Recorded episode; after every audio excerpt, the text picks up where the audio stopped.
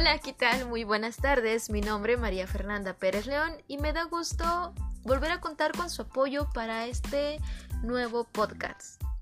Bueno, el día de hoy les hablaré de los cambios más relevantes de las reformas constitucionales en relación al sistema inquisitivo o tradicional.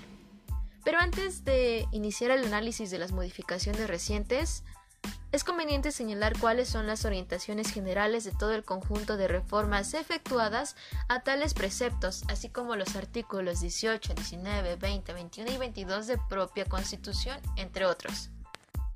Estas modificaciones se ubican dentro de las orientaciones de las reformas al proceso penal que se han llevado a cabo en varios países de América Latina.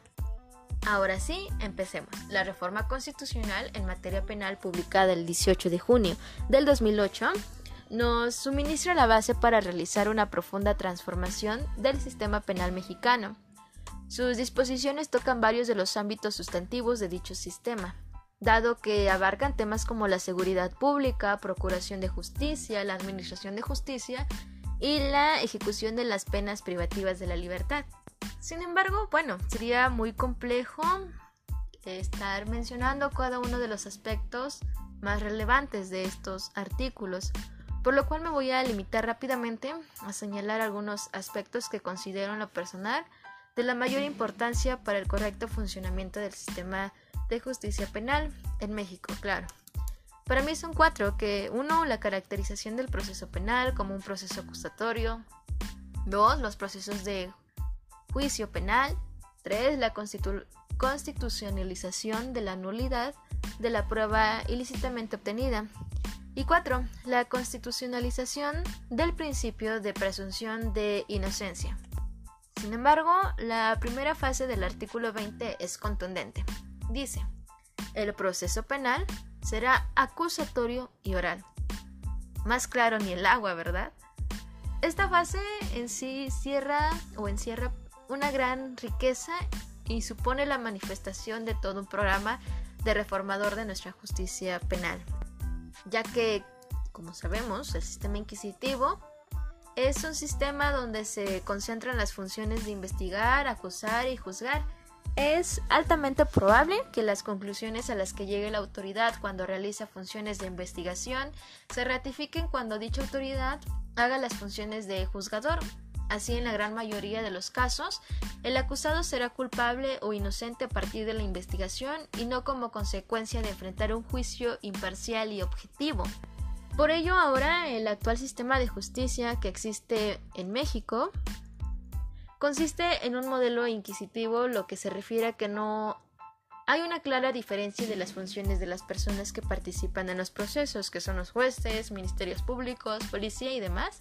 El proceso es muy lento, parte de la presunción de culpabilidad del acusado y toda la información que se utiliza para resolver el caso, que son los testimonios, pruebas, argumentos, etcétera, se presenta en forma escrita y esta no se encuentra disponible para el conocimiento público, porque la por ello por ello a veces las sentencias que dictan los jueces suelen ser poco transparentes y la sociedad duda de su certeza. Antes de despedirme les mencionaré o les haré una comparativa rápidamente de lo que era antes el sistema justicia penal y cómo es ahora. La implementación del nuevo sistema de justicia penal modificada por completo el modelo de justicia tradicional. Antes se daba por sentado la culpabilidad de las personas, ahora todas las personas son inocentes hasta que se demuestre lo contrario. De igual manera, antes las víctimas estaban desprotegidas, no recibían ayuda durante el proceso judicial Ahora, el Estado tiene la obligación de asignar a la víctima un asesor jurídico que la acompañe durante el proceso. Los procesos judiciales se realizaban a puerta cerrada, ahora las audiencias son públicas. Lamentablemente antes, en muy pocas ocasiones el juez presentaba o presenciaba el juicio.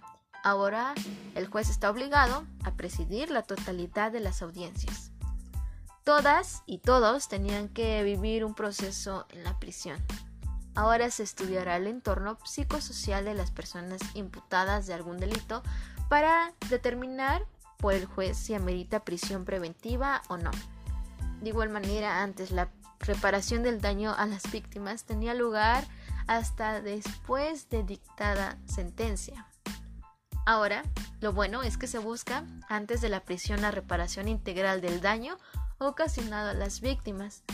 Por último, antes la defensa de la víctima o imputado recaía en una persona de confianza, sin importar su, su preparación. Ahora, lo bueno para nosotros, litigantes, los abogados defensores deberán ser personas tituladas y aptadas para el ejercicio del derecho, todo ello gracias al conocimiento y preparación de cada uno de ellos. Chicos, esto sería todo por hoy. Les agradezco de su apoyo. Les reitero mi nombre, su servidora Fernanda Pérez, y estén atentos al siguiente, al siguiente podcast.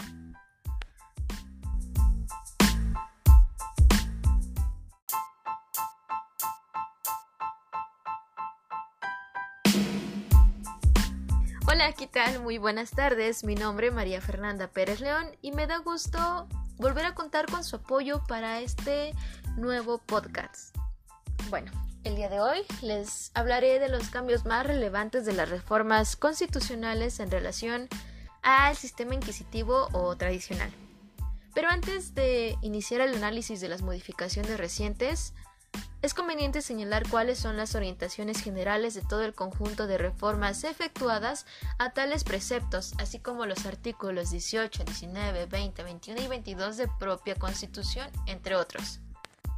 Estas modificaciones se ubican dentro de las orientaciones de las reformas al proceso penal que se han llevado a cabo en varios países de América Latina.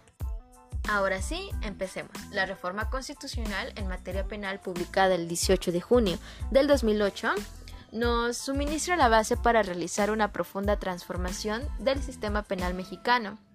Sus disposiciones tocan varios de los ámbitos sustantivos de dicho sistema, dado que abarcan temas como la seguridad pública, procuración de justicia, la administración de justicia y la ejecución de las penas privativas de la libertad.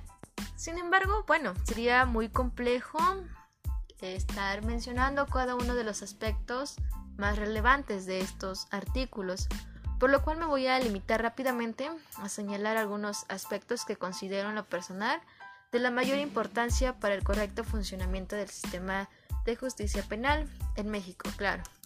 Para mí son cuatro, que uno, la caracterización del proceso penal como un proceso acusatorio, dos, los procesos de juicio penal.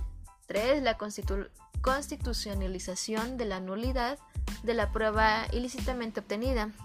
Y 4. La constitucionalización del principio de presunción de inocencia. Sin embargo, la primera fase del artículo 20 es contundente. Dice, el proceso penal será acusatorio y oral. Más claro ni el agua, ¿verdad?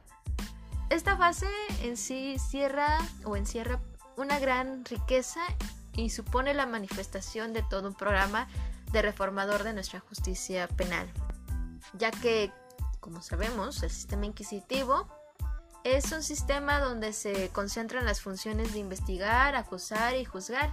Es altamente probable que las conclusiones a las que llegue la autoridad cuando realiza funciones de investigación se ratifiquen cuando dicha autoridad haga las funciones de juzgador Así, en la gran mayoría de los casos, el acusado será culpable o inocente a partir de la investigación y no como consecuencia de enfrentar un juicio imparcial y objetivo. Por ello, ahora el actual sistema de justicia que existe en México consiste en un modelo inquisitivo, lo que se refiere a que no hay una clara diferencia de las funciones de las personas que participan en los procesos, que son los jueces, ministerios públicos, policía y demás.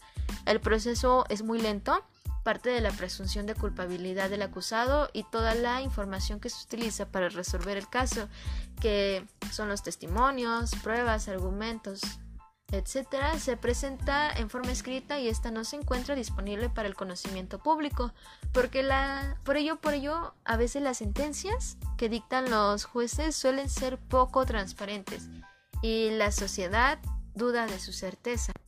Antes de despedirme les mencionaré o les haré una comparativa rápidamente de lo que era antes el sistema justicia penal y cómo es ahora. La implementación del nuevo sistema de justicia penal modificada por completo el modelo de justicia tradicional. Antes se daba por sentado la culpabilidad de las personas, ahora todas las personas son inocentes hasta que se demuestre lo contrario. De igual manera, antes las víctimas estaban desprotegidas, no recibían ayuda durante el proceso judicial. Ahora el Estado tiene la obligación de asignar a la víctima un asesor jurídico que la acompañe durante el proceso. Los procesos judiciales se realizaban a puerta cerrada, ahora las audiencias son públicas. Lamentablemente antes, en muy pocas ocasiones el juez presentaba o presenciaba el juicio. Ahora el juez está obligado a presidir la totalidad de las audiencias. Todas y todos tenían que vivir un proceso en la prisión. Ahora se estudiará el entorno psicosocial de las personas imputadas de algún delito para determinar por el juez si amerita prisión preventiva o no. De igual manera, antes la reparación del daño a las víctimas tenía lugar hasta después de dictada sentencia. Ahora, lo bueno es que se busca antes de la prisión la reparación integral del daño ocasionado a las víctimas. Por último, antes la defensa de la víctima o imputado recaía en una persona de confianza sin importar su, su preparación. Ahora, lo bueno para nosotros, litigantes, los abogados defensores deberán ser personas tituladas y aptadas para el ejercicio del derecho, todo ello gracias al conocimiento y preparación de cada uno de ellos. Chicos, esto sería todo por hoy. Les agradezco de su apoyo. Les reitero mi nombre, su servidora Fernanda Pérez, y estén atentos al siguiente, al siguiente podcast.